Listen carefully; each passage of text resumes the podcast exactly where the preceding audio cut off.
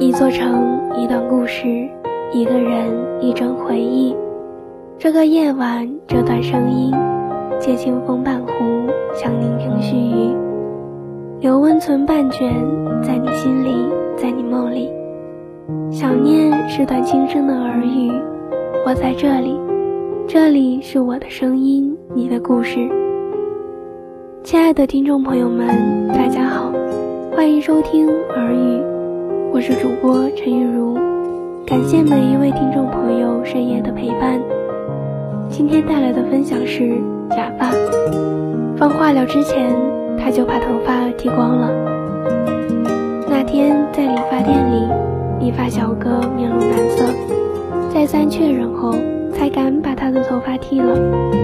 他倒还是笑盈盈的。不知道是不是有冰糖的成分。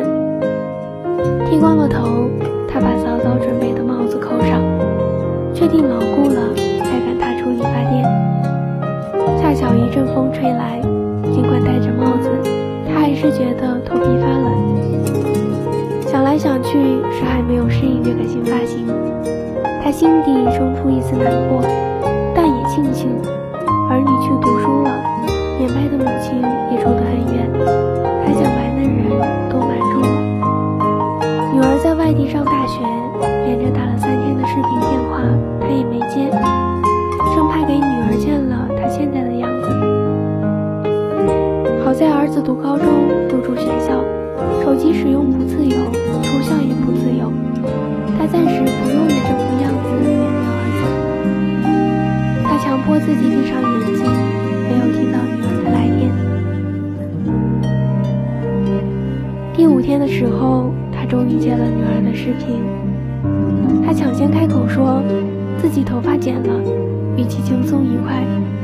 女儿也笑了笑，说：“剪了好，剪了不热。”他松了口气，又像反应过来什么似的，黯淡了下来。这通电话打得不长，挂断后，两人都泄了气。他想着，再有几天。第一期治疗就结束了，那会儿可以出院时间。他想买顶假发。女儿是个玻璃心，却不敢在他面前哭。电话挂断，女儿眼泪就下来了。还想着还好他没看见。出院后，他去买了顶假发。夏天戴假发很热，但他光滑的头顶仿佛在宣告全世界他生病了。他不想人人都盯着他看，也害，所以再怎么样也要买顶假发。他花了好几千块钱买了一顶假发，戴在头上像自己长的。他满意的笑了笑，觉得大几千没白花，又是无聊且痛苦的治疗时间。他想着等儿女放假回来，他的治疗就算完了。到时候回到家去，一定要好好的给儿女做顿饭。熬了许久，儿女总算要放假了，他还提前出了院，正好。回家的第一天，他前所未有的解脱，想着明天孩子就要回来，心里止不住的高兴。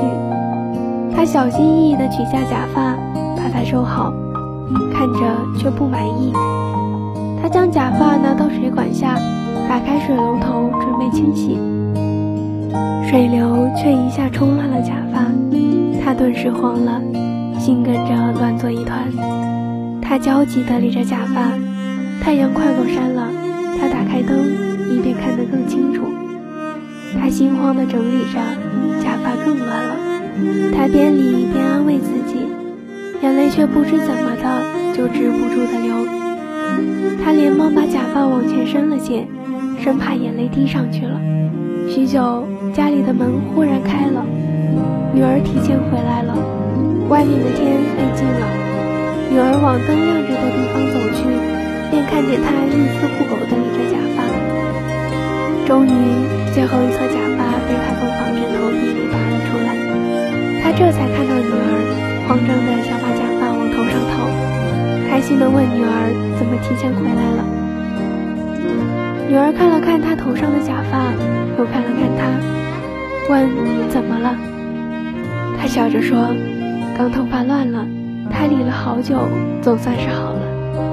他再看女儿，只看到女儿满眼的泪水，他的眼睛也变得看不清楚。而假发乖顺的在他头上，仿佛是他自己长得一样。亲爱的听众朋友们，今天的节目到这里就要结束了。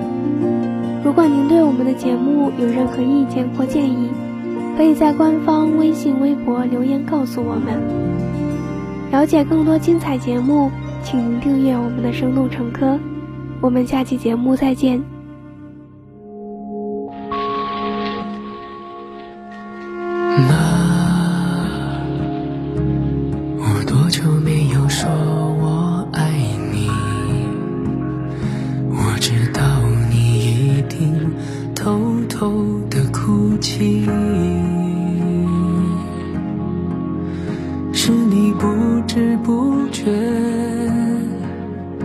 还是不愿相信，你怀里的 baby，如今已顶天立地。妈，我多久没有紧紧抱你？我知道你一定悄悄的伤心。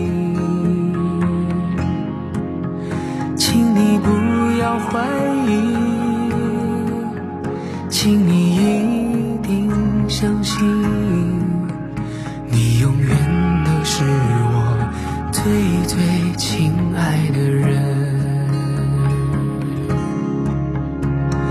妈妈，我终有一天将要远行，去实现你